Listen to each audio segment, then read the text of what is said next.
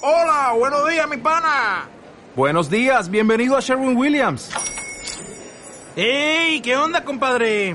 ¿Qué onda? Ya tengo lista la pintura que ordenaste en el ProPlus app. Con más de 6.000 representantes en nuestras tiendas listos para atenderte en tu idioma y beneficios para contratistas que encontrarás en aliadopro.com. En Sherwin Williams somos el aliado del PRO.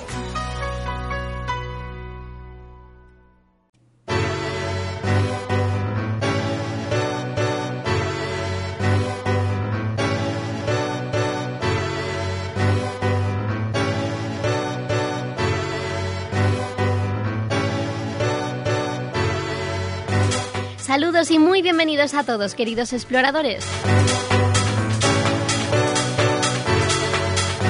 Esta voz y esta sintonía maravillosa de fondo solo pueden significar una cosa. Preparaos porque en este momento comienza la búsqueda.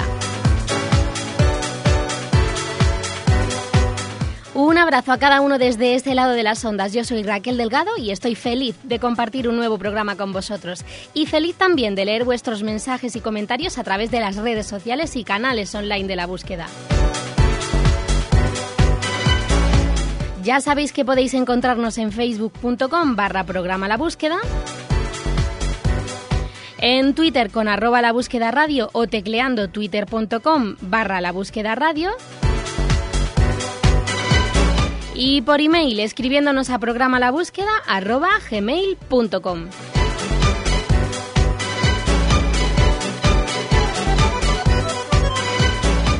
Y hoy nuevo día, nueva expedición, una que en este caso nos invita a parar un poco, a mirarnos desde fuera y a mirar también dentro de nuestro kit de explorador, porque para la búsqueda que emprendemos hoy examinaremos un elemento singular.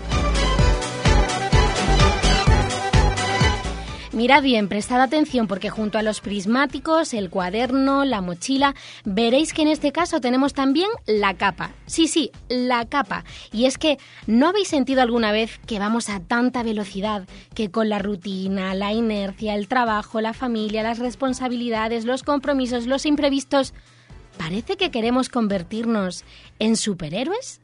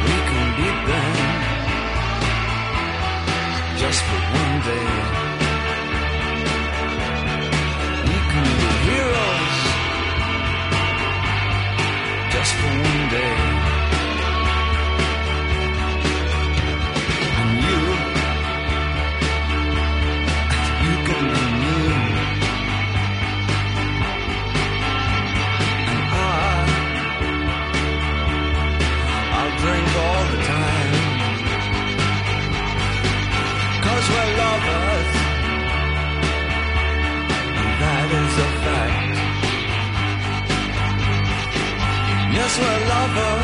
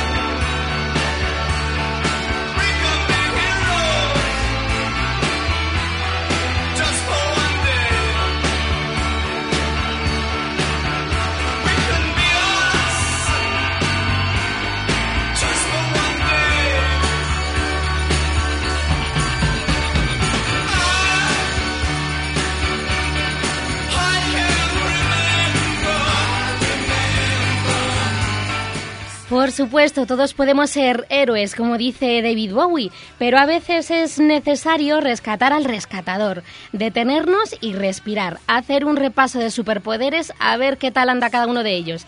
Y para eso, también detectar la señal de stop. Cuando me pasaron el contacto de nuestra primera invitada de hoy, me la describieron de la siguiente forma. Cintia Maldonado, fisioterapeuta, emprendedora y trabajadora de mil horas al día. Cintia, bienvenida a la búsqueda. Hola Raquel, ¿qué tal? Eh, a ver, mil horas al día, será complicadísimo eso de cuidarse. Bueno, mil mil no, también duermo y a veces como como en media hora. Pero la verdad es que trabajo bastante, no me puedo quejar además, o sea que Tenemos referencias que nos aseguran que, que no son mil, pero, pero sí que está cerca la cosa. sí, son, pues sí, sus horas, pero bueno, cuando a uno le gusta lo que hace afortunadamente, que no siempre se puede decir, parecen menos, siempre parecen menos. Te cansas igual, pero parecen menos. Completamente de acuerdo, sí señor. Eh, Cintia, yo creo que para contarnos la importancia de parar, tu experiencia es muy ilustrativa porque has experimentado y experimentas el tema que tratamos hoy desde diferentes puntos de vista. Uno es cuidarse a través del proceso de coaching que hiciste a nivel personal, otro cuidar a otros porque trabajas en el sector sanitario y un tercero es que aunas ambas cosas porque trabajas como profesora de pilates, es decir, cuidándote mientras que ayudas y favoreces que otros se cuiden. Sí, la verdad es que visto así, parece mucho. sí, es verdad que yo, bueno, creo que es importante porque al final cuando cuidas a los demás tienes que estar bien también, ¿no? Para que el cuidado sea realmente efectivo. Porque si no, al final no entregas todo lo que tienes que entregar. Y cuando trabajas muchas horas, como es mi caso, pues inevitablemente te agotas, todos tenemos días malos, pero hay que saber cuando, pues eso, esa señal de alarma, ¿no? Cuando estás llegando un poco al límite y reconocerlo es importantísimo y tener algún recurso para, para parar antes de explotar, que bueno, hay que parar de vez en cuando, ¿no? Claro, y cuéntanos, eh, Cintia, ¿cuál fue tu evolución desde el momento en el que dijiste tengo que parar y, y- y empezaste a hacer cambios en, en tu vida en este sentido, en el sentido de cuidarte? Pues yo realmente tuve la suerte de poder hacer un proceso de coaching antes de lanzarme a Mm. mi vida profesional. Al final aquí la mayoría de los fisioterapeutas tenemos que ser autónomos. Entonces eh, encontré un contacto con el cual hice un proceso de coaching, una primera parte de coaching que me ayudó a bueno a relajarme, a valorar mi trabajo, a lanzarme a la vida profesional desde el punto de vista de autónomo, que claro, tienes que tener cierta seguridad. Y cuando ya estaba en la etapa en la que trabajaba muchísimas horas y tenía que coordinarme para emocionalmente estar predispuesta a todo lo que venía durante el día, retomé ese proceso de coaching para cuidarme a mí misma, porque me di cuenta de que tenía que organizarme a nivel de horarios, a nivel físico también para poder descansar y para poder comer adecuadamente y para estar preparada. Y ahí decidí empezar a cuidarme y lo hice con ese proceso. Y la verdad que desde entonces genial. Aprendí herramientas, entendí que todos tenemos derecho también a parar, a relajarnos, que no todo es el trabajo, por mucho que sea sanitario, que precisamente tienes que estar sano tú para poder sanar y ayudar a los demás. Y con el pirata es un poco lo que tú dices, al final es como un tratamiento en grupo, para mí, para ellos, y afortunadamente ahora siento que estoy en una fase bastante estable de mi, de mi vida en general. Gracias a eso, quizá, a decidir cuidarme, ¿no? Que no siempre es fácil darte cuenta de que lo necesitas y decidir hacerlo. Claro, y es eh, lo que estábamos comentando, que, que, mm, que pensaste en, bueno, eh, tengo, que, tengo que parar en este momento, tengo que centrarme en mí, en cuidarme, y después eso repercute también en el cuidado a los demás. Sí, total. Además cambia mucho la actitud. Tú lo notas. Porque al final es, hablando de la fisioterapia como tal, es una hora entera con una persona que, bueno, que está confiando en ti, y que se está entregando a ti, y que tiene una afección y que tienes que estar ahí. No solo a nivel profesional, a nivel práctico, sino también a nivel emocional. Y, y hay que saber eso, hay que saber reconocer tu estado de ánimo también para poder entregarle al otro todo lo que necesita y por lo que, por lo que está ahí confiando en ti, ¿no? Claro, muy importante ese matiz que hacías, que no solo hay que estar eh, en, no solo hay que estar bien a nivel físico, sino también a nivel emocional, que hay veces que, que quizá descuidamos un poco más esa parte, ¿no? Sí, porque al final dices, bueno, el cuerpo tira, tira, tira, tira, tira, pero lo vas pagando por algún lado. O sea, yo creo que hay que, hay que intentar todos los días parar unos minutos y pensar, bueno, cómo ha ido y cómo estoy, hacer un poco balance y, y saber reconocerte eso cuando es el momento de, bueno, de decir no a ciertos trabajos o de descansar más tiempo o de sentarte a llorar si hace falta o de buscar remedios, sobre todo por eso, porque al final creo que estamos muy empecinados, nos empeñamos, seguimos este ritmo de ciudad, que yo soy un bicho de ciudad totalmente, pero que creo que dentro de este ritmo loco de ciudad hay que pararse y entender que al final uno mismo no siempre va al ritmo de todos los demás, ¿no? O sea, entender tu propio biorritmo, tu propio biorritmo físico y tu propio biorritmo emocional y desde la comprensión creo que es mucho más fácil. No es fácil llegar a ese punto, todavía estoy en ello, creo que todos estamos en ello, Ujú. por mucho que te esfuerces, pero creo que es importante llegar a ese punto eh, para saber cuándo estás eso llegando al límite y cuándo estás entregando menos de lo que de lo que esperan de ti también, ¿no? Claro, Cintia, comentabas algo que me ha parecido interesante como fisioterapeuta y es que dices, claro, en la parte física el cuerpo tira, tira, tira. Supongo que esto Mm. también lo habrás visto con muchos de los pacientes que recibes. Muchísimo. La mayoría además es, no sé, cosas que, a ver, yo, bueno, dicen que en casa del herrero ya sabes, pero es verdad que la mayoría de los pacientes cuando llegan a ti, al menos cuando llegan a ti la primera vez, luego parece que empiezas a crear una, bueno, pues un poco la idea también de nosotros como fisioterapeutas de que es mejor prevenir que curar.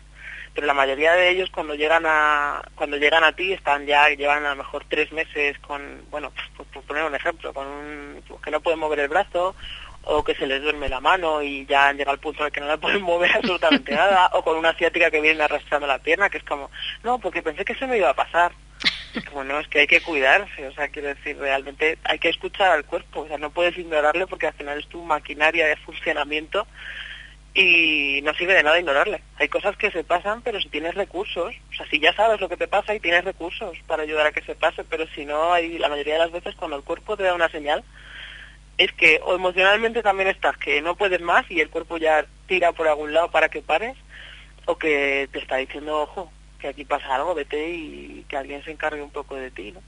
Claro, hablabas eh, de que el cuerpo nos da una señal, supongo que será una señal de stop, esa que nos dice que ya hemos llegado a un límite y, y- y a mí me gustaría saber, durante todo tu proceso de evolución, de cuidarte a ti misma, ¿detectaste o detectas ahora que ya lo has trabajado algún indicador o alguna señal fisiológica que tú reconozcas como un claro stop?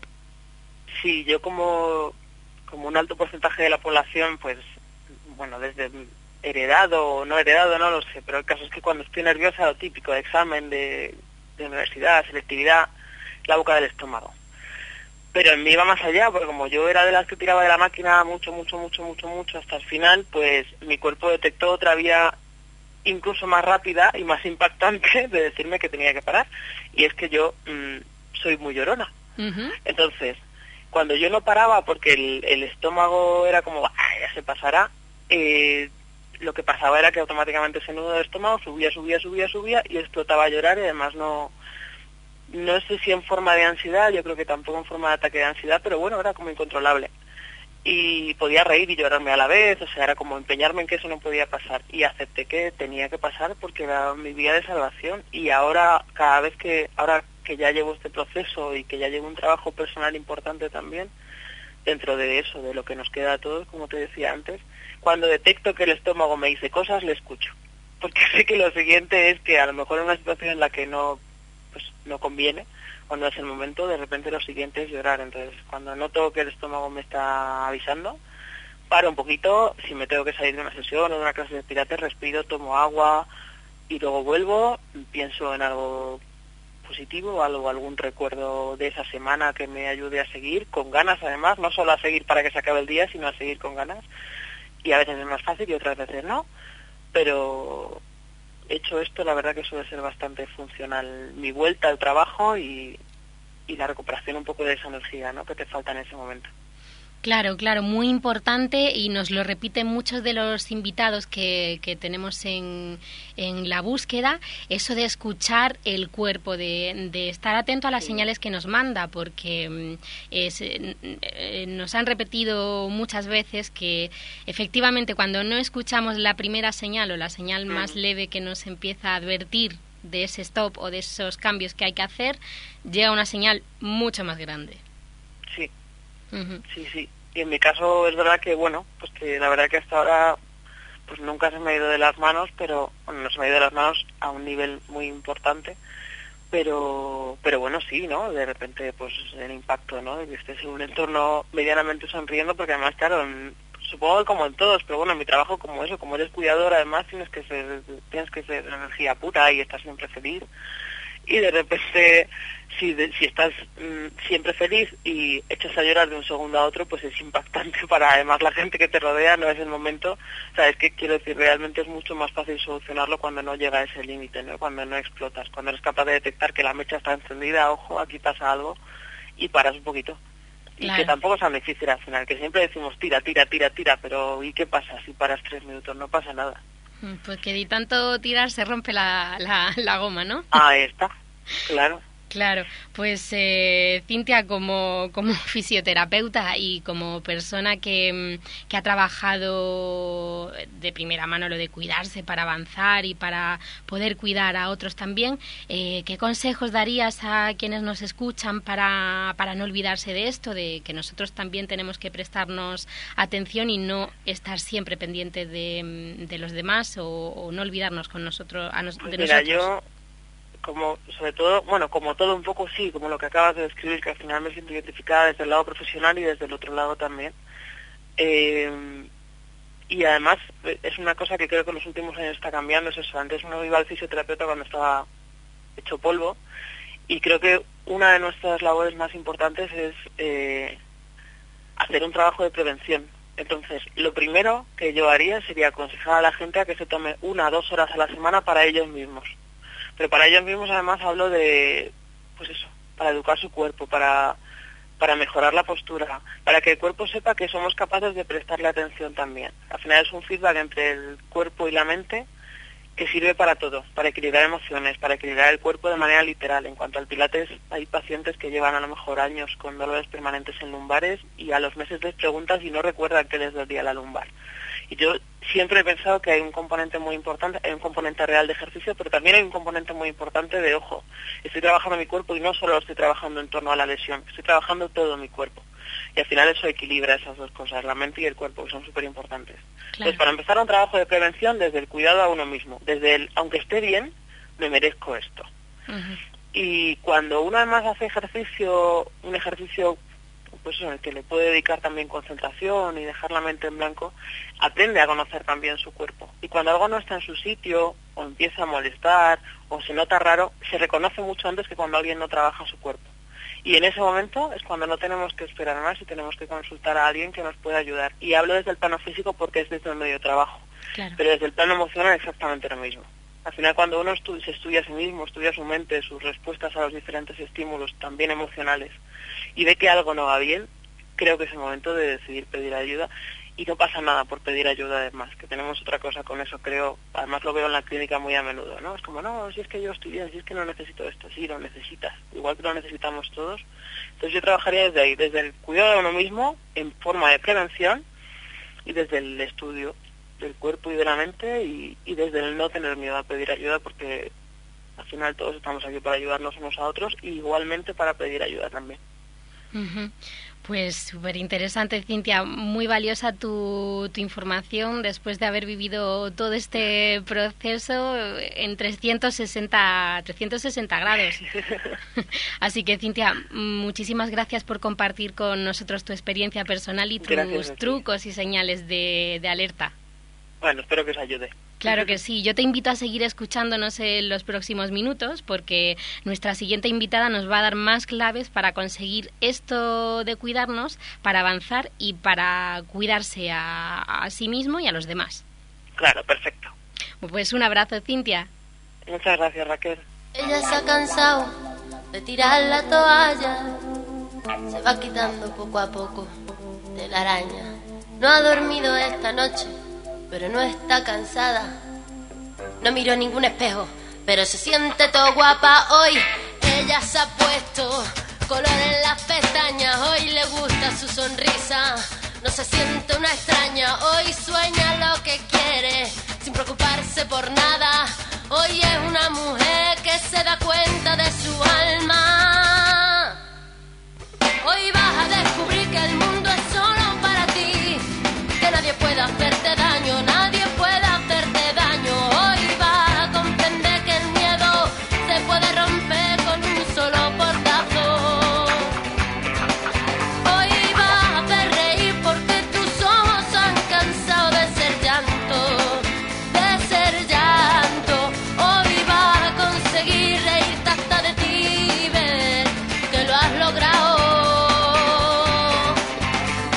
Hoy vas a ser la mujer que te dé la gana de ser. Hoy te vas a querer como nadie te ha sabido querer. Hoy vas a mirar para adelante, que para atrás ya te dolió bastante. Una mujer valiente, una mujer sonriente, mira cómo pasa. Hoy nació la mujer perfecta que esperaban a rotos sin pudores. Las reglas marcadas, hoy Hoy sabe que su vida nunca más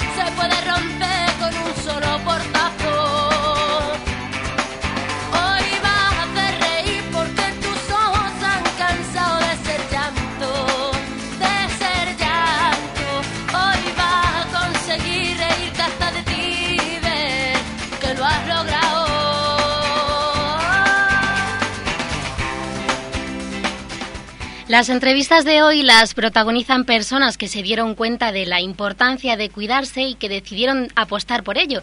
Y en el caso de nuestra próxima invitada no lo limitó a una apuesta personal, sino que después de conseguirlo ella misma, diseñó su propio proyecto para ayudar a otras personas a conseguirlo.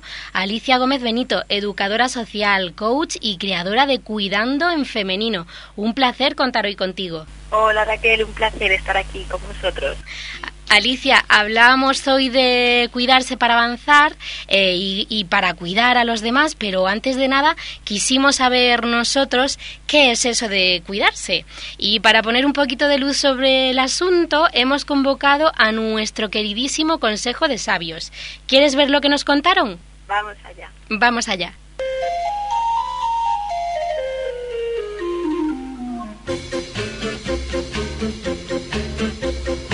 Cuidarse es no hacerse daño ni por dentro ni por fuera.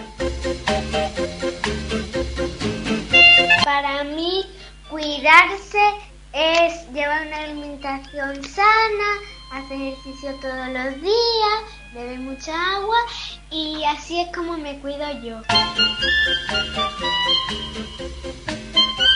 Pues hay que cuidarse por dentro y por, y por fuera.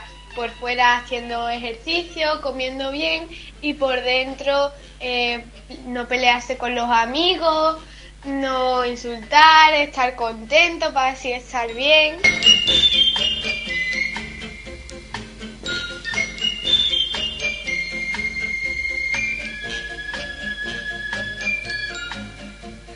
Hoy en nuestro Consejo de Sabios, Sebas de 9 años y María García de 12 años, que nos ilustran desde Andalucía. Alicia, ¿qué te parecen sus definiciones?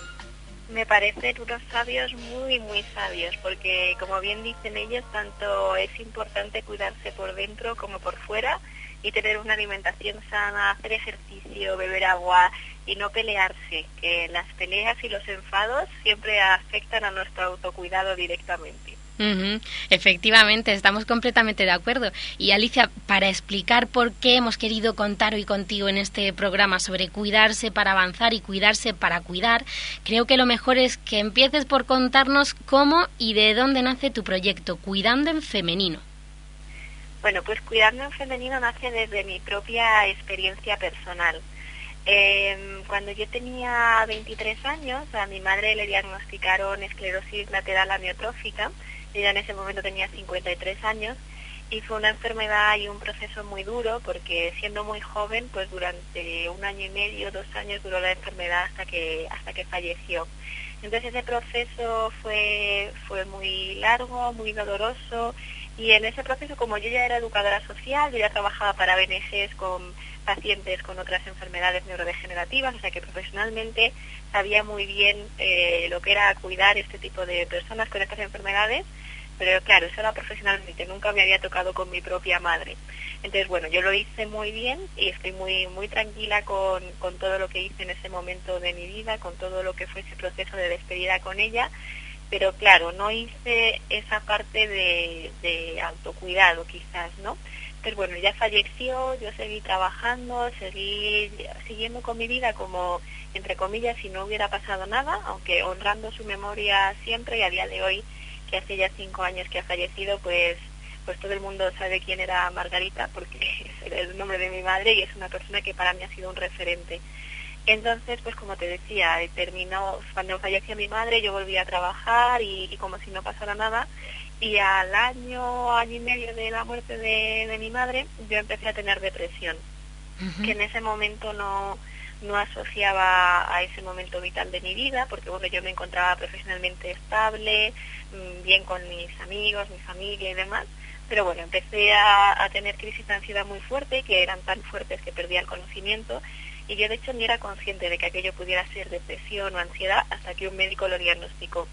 Y para mí aquello fue un jarro tremendo de agua fría, porque bueno, yo siendo educadora social, trabajando con, con pacientes de Parkinson que estaban en ese momento, siendo coach, liderando equipos, pues me vi en mi propia vida y a nivel personal eh, dentro de una enfermedad mental y sin saber utilizar las herramientas que yo tenía para los demás conmigo, conmigo misma. Así que bueno, pues decidí parar, decidí cuidarme y en ese proceso que aprendí muchísimo a nivel personal, entendí muchísimas cosas que yo he acompañado durante años a otras personas a nivel profesional. Al vivirlas en primera persona, pues entendí todavía mucho más lo que era vivir un proceso de duelo, lo que era tener depresión, lo que era no tener ganas de, de nada. Y en ese proceso, pues decidí que quería cambiar de vida y que aunque había sido muy duro todo todo aquello, toda la enfermedad, esos dos años de enfermedad que fueron tremendamente duros, pues decidí que, que iba a cambiar de, de trabajo, que iba a dejar el mundo de la ONG y que me iba a dedicar a desarrollar mi propio trabajo, eh, a hacer mi propio proyecto para ayudar a otras mujeres que en un momento de su vida se sintieran desbordadas de las exigencias externas, porque yo creo que a cualquiera nos puede pasar, seamos hombre o mujer, pero socialmente y culturalmente tenemos el plus de al ser mujer tendemos a ser las cuidadoras también de las familias.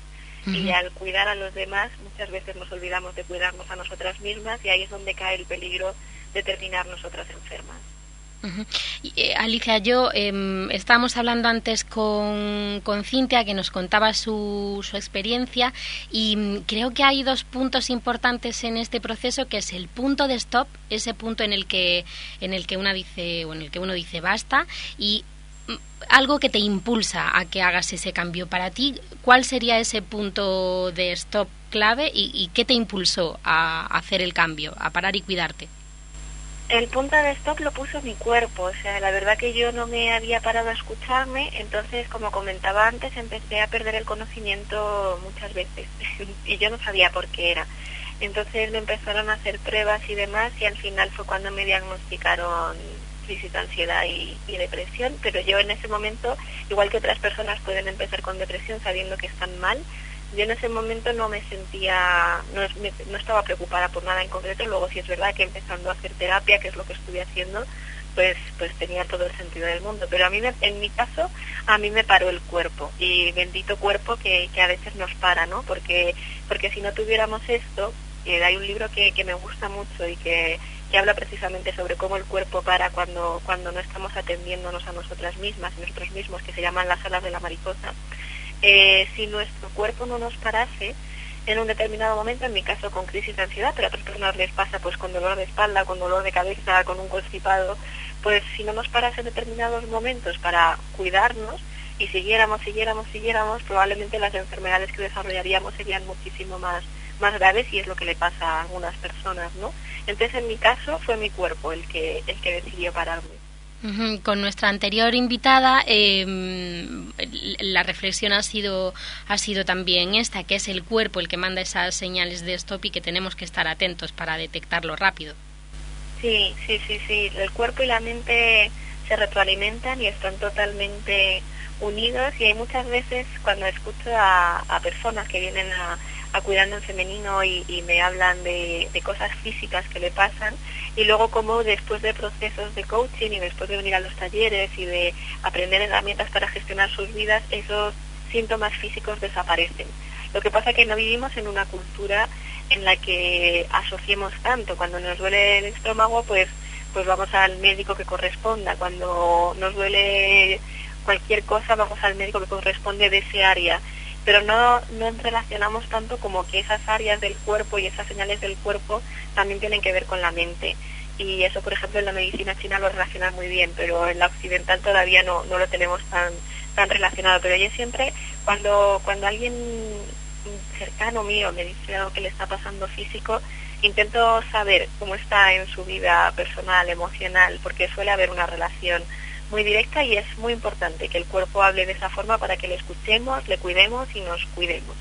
Claro, entonces estaría esa señal de stop y luego también habrá un, un punto eh, o, algunas razones que te impulsen a, hacer ese cambio y a decir voy a empezar a cuidarme. ¿Qué fue lo que a ti te impulsó a ponerte en marcha?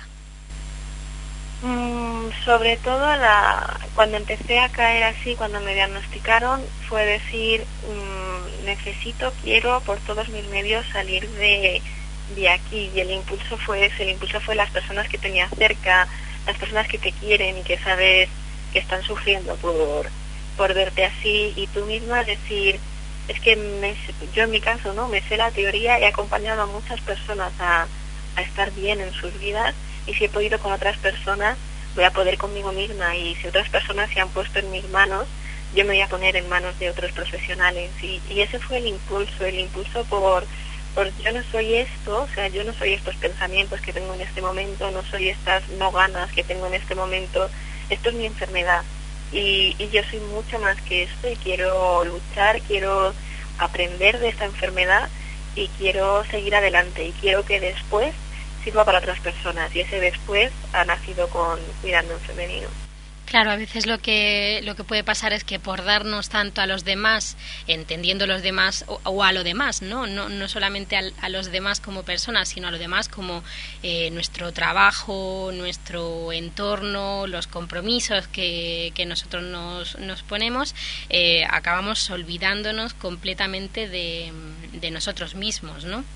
Sí, sí, sí. Además que vivimos en una sociedad que va todo muy rápido. O sea, cuando estás en el colegio estás preparándote para el instituto, cuando estás en el instituto para la universidad, cuando estás en la universidad pensando en el trabajo que vas a tener, cuando consigues el trabajo en el ascenso, cuando te ascienden o no en los hijos, o sea, como que siempre estamos mirando al futuro y siempre queriendo cosas y cada vez más y cada vez mejor y cada vez cobrando más y cada vez, todos esos cada vez que vamos sumando nos van quitando tiempo a, nosotros mismos y a, y a nosotras mismas y perdemos al final el rumbo porque la esencia o el objetivo que yo creo que tenemos todos es ser felices y ser felices no se consigue por tener más cosas, sino por estar más conectado contigo mismo, contigo misma y ser más coherente entre lo que pienso de verdad, lo que digo, lo que siento de verdad y lo que hago.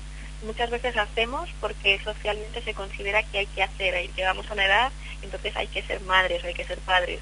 Llegamos a otra edad y entonces tienes que tener un puesto que ganes X o Y. Llegamos a otra edad y tienes que hacer no sé qué. Cuando en realidad, si nos escucháramos todas y todos a nosotros mismos y, y mirásemos hacia adentro, veríamos quiénes somos, qué queremos, qué necesitamos. Y no necesariamente es lo que socialmente o culturalmente tiene que ser, sino lo que esté conectado con, con nuestra esencia. Y una vez que estamos conectados con nuestra esencia, pues todo va a ir mucho mejor, porque vamos a estar más felices, porque vamos a estar mejor con nosotros mismos y porque vamos a poder cuidar mejor nuestro trabajo, cuidar mejor nuestras relaciones, cuidar mejor a las personas que tenemos cerca. Pero eso solo lo podemos conseguir si nos cuidamos antes a nosotros mismos. Yo siempre digo que algo que no tengo para mí, no lo puedo dar. Es como si Claro. alguien me pide dinero, si yo no tengo dinero para mí, no lo puedo prestar porque no lo tengo. Entonces, no puedo cuidar a nadie, no puedo amar a nadie, no puedo dar lo mejor a nadie si no lo tengo para mí mismo. Claro, claro, y apuntabas algo muy importante y es que a veces parece como que socialmente no está muy bien visto eso de decir, bueno, es que voy a pararme, mm, voy a, mm, a desconectar un poco de todo mi alrededor, de todo mi alrededor y me voy a centrar en mí. ¿Verdad? Sí. Eh, sería quizá establecer ese punto entre lo que sería el egoísmo y, y- y ese otro extremo en el que nos olvidamos por completo de nosotros mismos. Sí, sí, sí. Y ese tema del egoísmo está, está muy mal visto, porque cuando hablas de primero voy a pensar en mí, luego en los demás, pues también venimos de una cultura judio-cristiana en la que en la que el otro parece que va primero, pero incluso en los evangelios se dice ama al prójimo como a ti mismo, no dice ámale más que a ti. Entonces, si es como a ti mismo, es que tú mismo vas, vas primero. Y es muy importante no, no dejar, por ejemplo, pues si alguien nos pide algo y no es nuestro momento para dárselo, no estamos, no, no nos apetece, no, no es nuestro momento, no podemos, pues antes de decir, bueno, voy a sacrificarme y cómo no lo voy a hacer si es lo que me toca, porque es mi familia o es mi pareja o es mi mejor amigo o es quien sea, pues antes pensar si realmente no, no puedo, no me apetece, no lo tengo, pues voy a ser asertiva con esa persona y le voy a decir, "Mm, me encantaría, pero en este momento no puedo. Y es verdad que a veces poner esos límites al entorno es difícil porque es fácil que se te tache de egoísta y demás, pero cuando todos aprendemos la importancia de, de tenernos a nosotros mismos por delante, todo va mucho mejor porque el día que das, das de corazón porque puedes, porque te apetece y porque quieres, no porque sea una obligación. Entonces das desde, desde el corazón y desde dentro y, y todo es mucho más más bonito y más más fácil de hacer. Las relaciones son más fáciles y todo es sincero. Y si te, te pones a ti mismo, no desde este egoísmo de importo solo yo y nadie más, sino de importo yo primero y cuando yo estoy bien, entonces ya puedo dar a los demás. Y para eso muy importante, como decías tú, la asertividad. Para eso, perdona, muy importante. Para eso muy importante, como tú decías, es el tema de la asertividad, ser asertivos. Sí, sí, sí, total. O sea, el, el, por ejemplo, cuando trabajo con parejas, esto de te digo sí, pero en verdad es no, te digo no, pero puede que sea sí, te digo a lo mejor, pero adivina, que tiene que ser sí. No, o sea, sí es sí, no es no, y me da igual, es me da igual. Y es muy importante que en nuestra comunicación seamos claros con lo que me apetece, con lo que siento, con lo que quiero y con lo que me apetece siempre quiero también de la persona que, que tengo enfrente. Y, y poner límites es muy sano, o sea, decir no es muy, muy sano. Nosotros cuando somos pequeños y nuestros padres no nos hubieran puesto ningún límite, pues como adultos seríamos personas que sufriríamos muchísimo, porque los límites son necesarios para creer. Entonces, cuando pones límites a tu entorno de por ejemplo, estoy pensando en situaciones de familias que, pueden ser muy demandantes, que, con algunas mujeres así he trabajado, que, que todo que la madre, la mujer es como el centro, entonces el marido o, o su pareja espera, los hijos esperan, los padres esperan, y ella no tiene nada para sí misma, es imposible ni que ella esté bien ni que pueda dar lo mejor a, a su entorno, ¿no? Y entonces cuando esas mujeres empiezan a poner límites y a los niños les pones límites, a sus parejas les pones límites, a sus padres les pones límites, pues al principio a nadie le gusta. Y es como esa coach no te puede estar yendo muy bien porque estás cambiando mucho, ¿no? porque no nos gustan que nos pongan límites.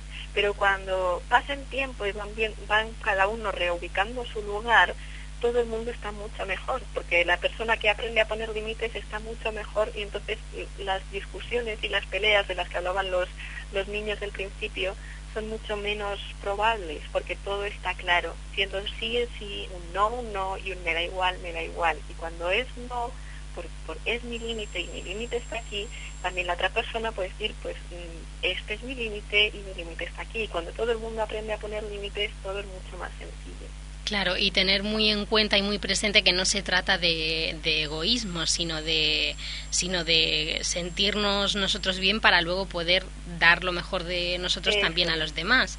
Eso es. Yo eso es. recuerdo cuando cuando hablábamos para mm, bueno pues para, para hablar de esta entrevista que, que estamos teniendo hoy me ponías un ejemplo con el que yo me quedé eh, y es el de los aviones. Me gustaría que lo contaras a nuestra audiencia.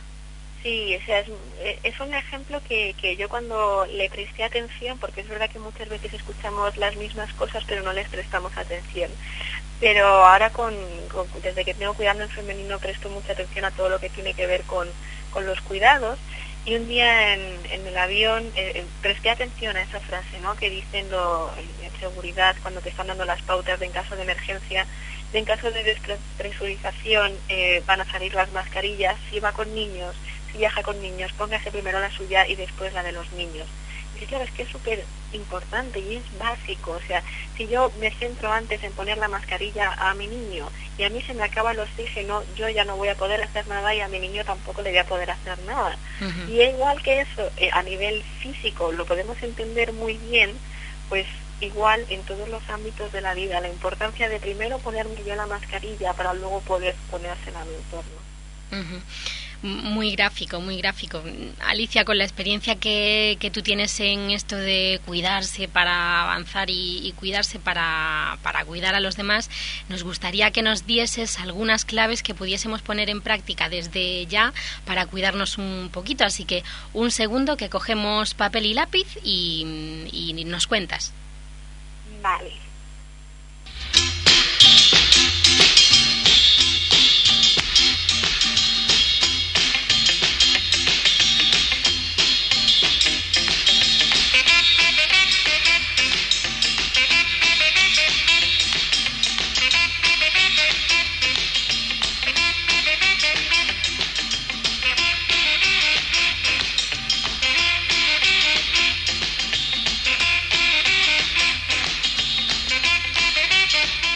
Pues ya estamos listos para apuntar. Alicia, cuéntanos, ¿qué nos recomendarías para practicar esto de cuidarnos para avanzar y cuidarnos para cuidar? Vale, pues hoy vengo con cuatro claves. La primera, quizás la más complicada, pero la más importante es busca tiempo para ti. Y busca tiempo para ti no quiere decir dejamos el aire, sino cogiendo agenda, igual que ponemos nuestras citas del médico, las actividades extraescolares de los hijos y las tenemos y el horario de trabajo, es buscar realista, o sea, de una forma realista dentro de mi día a día, si puedo 10 minutos, 10 minutos, si puedo 20, 20, ponernos una, una cifra y un hueco cada día del el tiempo que realmente podamos utilizar en que sea para ti.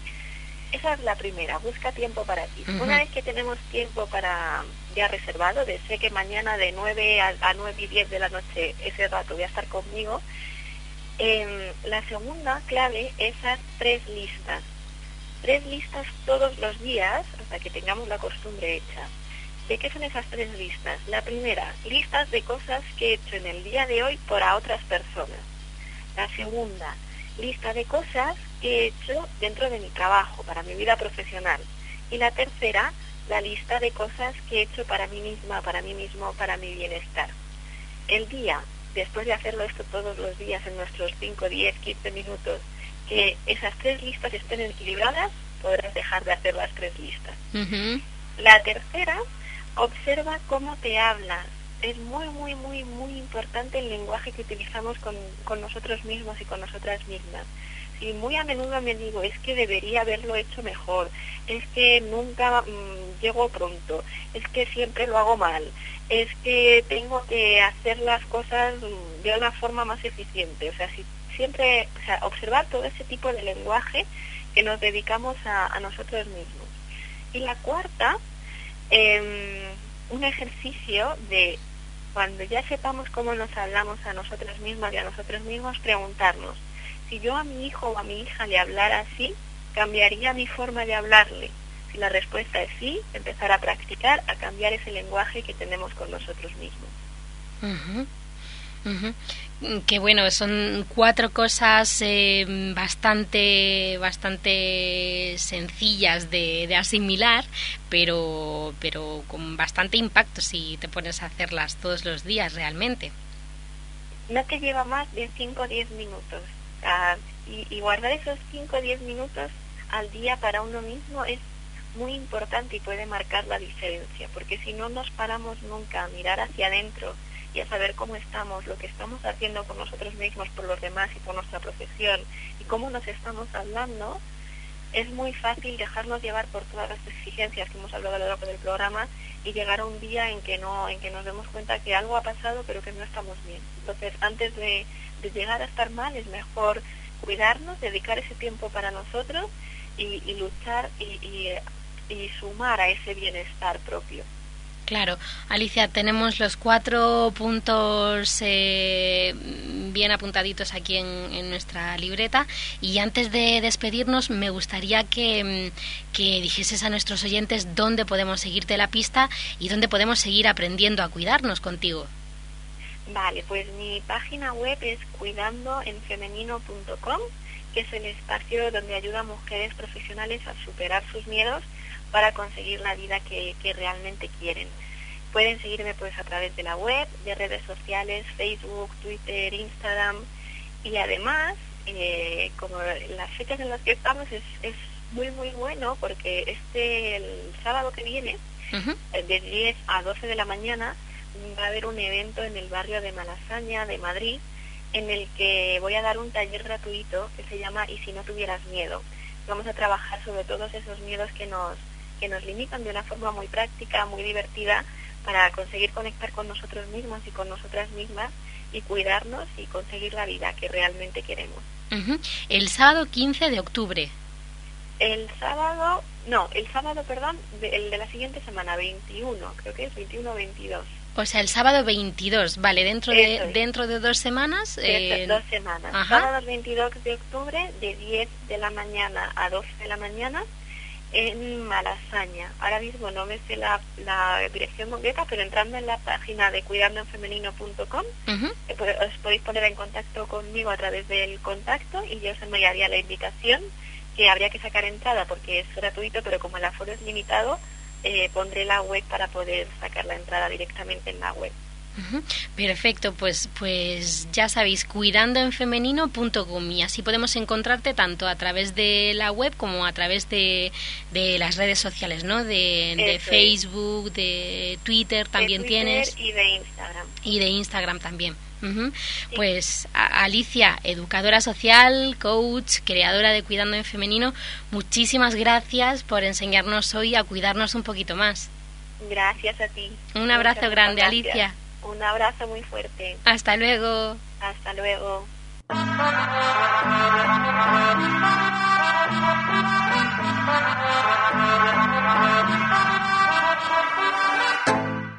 Hoy en nuestra mochila exploradora, junto a la capa, dejamos también algo de hueco para meter todas las claves que hemos ido apuntando. Las vamos a recordar por si alguna se os ha quedado un poquito, un poquito fuera. A ver, la primera que nos decían eh, era buscar tiempo para nosotros cada día. Esa es la que, una de las que nos daba Alicia, nuestra segunda invitada. Nos decía también que teníamos que hacer tres listas apuntando varias cosas. Una, las cosas que hemos hecho por otros en, en el día, otra, las cosas que hemos hecho dentro de nuestro trabajo y por último, las cosas que hemos hecho para nosotros mismos. El tercer punto, el tercer consejo, la tercera clave que nos daba Alicia era mirar cómo nos hablábamos durante el día, cuáles eran las frases que nos dirigíamos, de qué forma nos estábamos hablando. Y la cuarta, relacionada con esa, era decir, eh, pensar un poco y decir, si yo le hablara así a mi hijo, ¿Habría algo que, cambiaría? Podemos cambiarlo del hijo por cualquier otro integrante cercano de nuestra familia o por alguna persona eh, con la que tengamos una relación de bastante afecto, ¿no?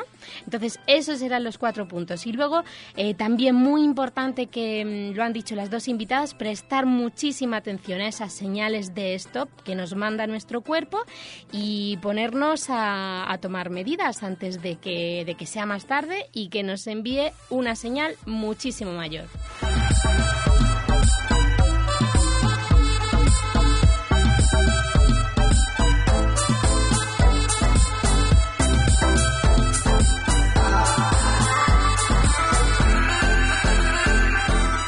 Y con mil ganas de poner todo esto en práctica, me despido por hoy. Antes recordarte que podemos seguir en contacto a través de nuestra página de Facebook, facebook.com barra programa La Búsqueda, nuestro Twitter con el nombre de arroba la búsqueda radio o twitter.com barra la búsqueda radio y nuestro correo electrónico desde programa la búsqueda arroba gmail.com.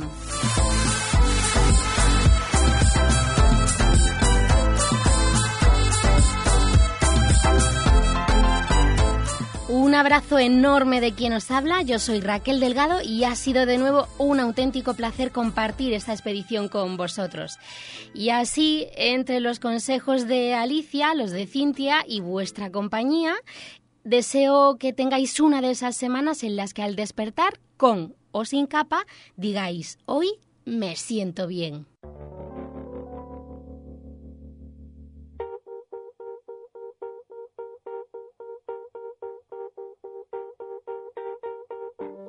Birds flying high, you know how I feel. Sun in the sky, you know how I feel. Breeze drifting on by, you know how I feel. It's a new dawn, it's a new day, it's a new life for me. And I'm feeling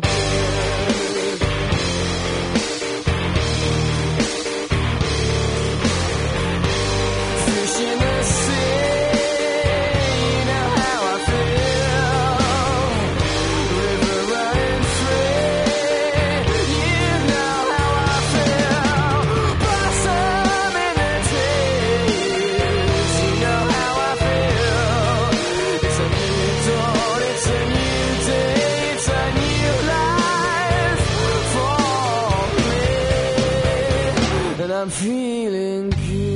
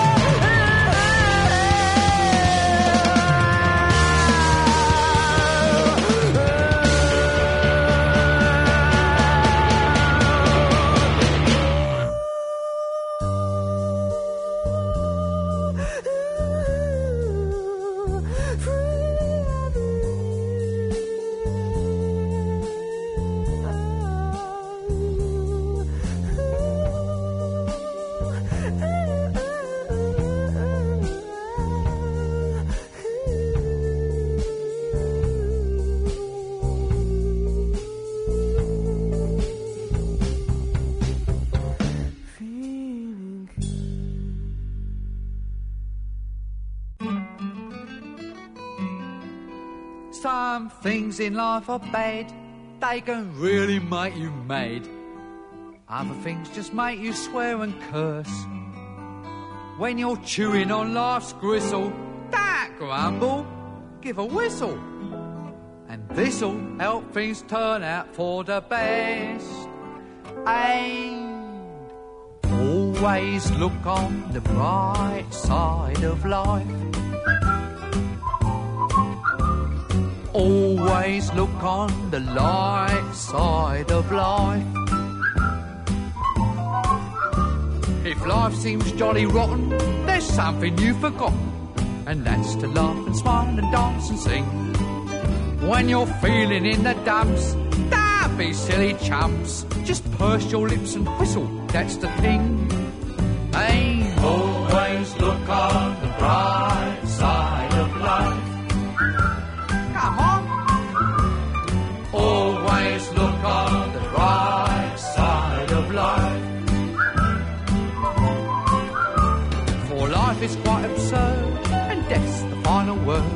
You must always face the curtain with a bow. Forget about your scene, give the audience a grin. Enjoy it, it's your last chance anyhow. So always look on the bright side of death. Uh, Just before you draw your terminal breath. Life's a piece of shit when you look at it. Life's a laugh and death's a joke, it's true. You'll see it's all a show, keep 'em laughing as you go. Just remember that the last laugh is on you. And always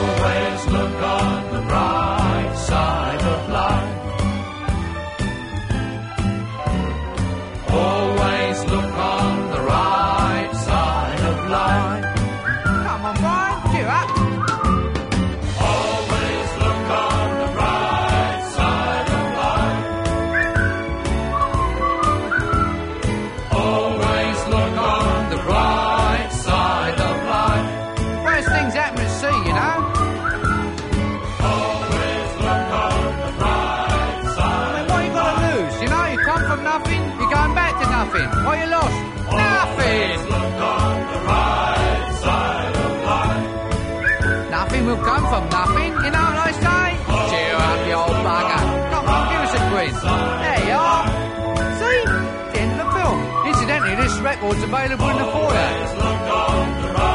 Of us got to live as well, you know. Alright, it's a lot. Let's get this place up there. Change this mantle within three weeks. What do you think pays for all this rubbish? Never make the money back, you know. I told him. I said to Bernie, I said, they'll never make that money back.